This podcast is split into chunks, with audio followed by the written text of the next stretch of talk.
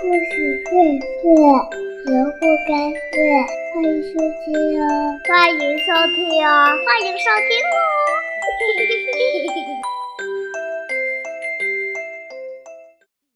故事荟萃，萝卜开会。大家好，我是佩佩。小朋友们，是不是很久没有听到佩佩讲故事啦？今天呀，佩佩就给你讲一个好听的故事，叫做《追寻幸福的蜗牛》。每天傍晚，小蜗牛米拉都会爬上那棵它最喜欢的李子树，静静地待在树枝上，凝视着圆圆的果实。有时候，它会缓缓地将触角。伸进傍晚的暖风里，享受最后一抹秋日暖阳的抚摸。和其他小蜗牛一样，米拉也有一个不为人知的小秘密：它痴迷一切圆圆的东西，比如圆圆的苹果、圆圆的西瓜、圆圆的浆果、圆圆的弹珠。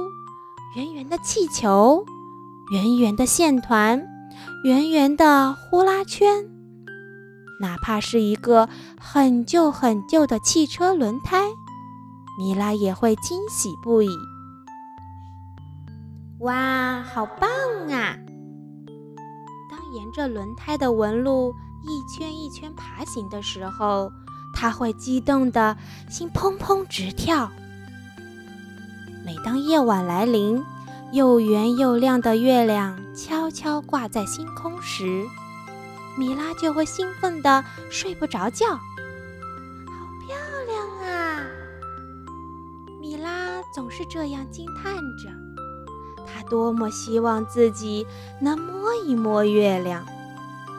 要是能绕着月亮爬一圈，轻轻画一个圆。那是多么幸福的事啊！于是米拉决定冒一次险，我要到月亮上去。他轻轻的，但又很坚定的对自己说。第二天晚上，米拉找来她最好的朋友蚯蚓乐乐，开始为登月做准备。他们一起努力想办法，一起计算数据，记录注意事项，一起写计划书。米拉特别喜欢乐乐的新圆规，她用新圆规画了很多漂亮的圆。米拉心想：“这下应该能行得通啦。”他们两个一直忙到了深夜。米拉决定先试试自己做的蹦床。的高度很不理想，才跳了三次，米拉就已经精疲力尽了，还不小心扭伤了一只触角。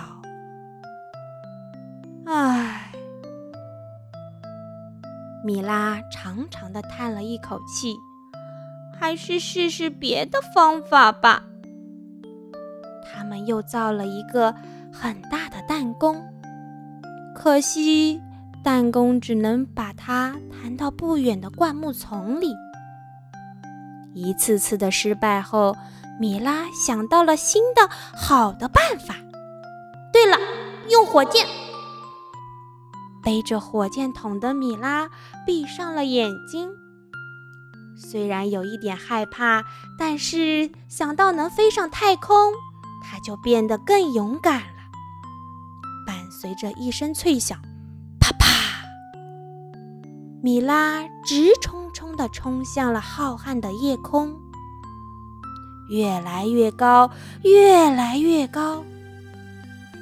过了一会儿，速度慢慢的、慢慢的、慢慢的滑。了下来，米拉在太空中缓缓飞行。觉得自己变得轻飘飘的。他小心地睁开了双眼，眼前令人惊奇不已的圆球，竟然是地球！米拉大声的叫喊着：“地球，地球竟然是圆的！”突然，米拉坠了下去。是幸运的米拉，她掉进了一个池塘里，她一点儿也不疼，也没有受伤，只是小小的壳里进了一些水，得了小感冒而已。六个星期后，米拉终于回到了家中。每遇到一个朋友，当然第一个朋友自然是蚯蚓乐乐啦。都会兴奋地告诉他们一个不可思议的发现：地球是圆的。好啦，故事讲到这里就结束啦。你们知道小蜗牛追寻的幸福是什么吗？